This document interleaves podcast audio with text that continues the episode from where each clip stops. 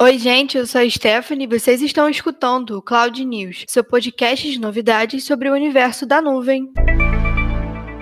E hoje, no seu podcast de notícias sobre tecnologia e nuvem, a gente vai falar um pouco sobre o Databricks no Google Cloud e o Google Security Talks. Também iremos falar sobre AWS e Azure e um pouquinho sobre dashboard. E para iniciar o seu podcast de tecnologia favorito, a gente tem uma novidade. O Databricks está no Google Cloud, isso mesmo, e está disponível para todo mundo. Uma nova parceria foi anunciada para entregar o Databricks em escala global no Google Cloud. As empresas podem implantar ou migrar o Databricks Lakehouse para o Google Cloud para combinar os benefícios de uma plataforma de nuvem de dados aberta, com maior flexibilidade analítica, gerenciamento de infraestrutura unificada e desempenho otimizado. Então, esse lançamento oferece para os novos usuários uma abordagem aberta que permite maior flexibilidade para o gerenciamento de dados e estratégias de análise que se baseiam no compromisso contínuo do Google com uma nuvem aberta. E se você estava atrás de um evento online, o Google Security Talks está para acontecer ao vivo hoje. Isso mesmo, eles vão te ajudar a navegar pelos mais recentes desenvolvimentos em segurança em nuvem. E alguns dos tópicos abordados vão ser negociações de segurança, também vai ter um painel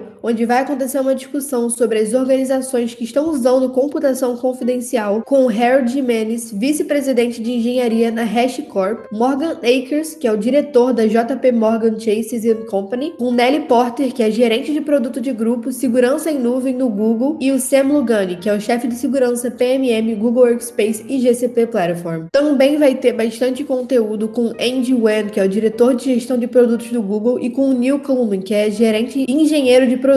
Eles dois vão discutir um pouquinho o nosso uso de aprendizado de máquina e inteligência artificial para impedir o abuso online. E nesse painel você vai aprender um pouco sobre as ameaças de phishing e malware relacionadas ao Covid-19 que foram bloqueadas no Gmail. Além desses painéis, a gente ainda vai ter uma porção de painéis com pessoas super relevantes e importantes no mundo da tecnologia. Caso você esteja interessado, o link do evento está disponível na descrição desse episódio, tá? E agora vamos falar um pouquinho sobre ferramentas para o trabalho. Escolher a ferramenta certa para trabalhar é super essencial para que o trabalho seja feito da maneira certa. E é por isso que o Google publicou recentemente um mapa de produto útil, apresentando ofertas semelhantes entre Google Cloud AWS e Azure. Nele você consegue filtrar facilmente a lista por nome de produto ou por palavras-chave comuns. Você decide qual produto faz mais sentido para sua paisagem e pode corresponder melhor às suas habilidades ou objetivos. Essa tabela vai salvar vidas, eu tenho certeza. E para finalizar, você sabia que a IPNET já está no Medium? A gente tem diversos artigos, inclusive os seis dicas para o desenvolvimento de um dashboard, que é o artigo que a gente vai comentar um pouquinho hoje. A gente sabe que o volume de dados que a gente tem gerado diariamente está crescendo cada vez mais. E atualmente, um dos maiores desafios dos gestores é conseguir entender de forma clara o que os dados estão dizendo e aí tomar decisões baseadas neles, precisas em suas áreas. O dashboard ou painel de indicadores é a principal ferramenta na área de business intelligence para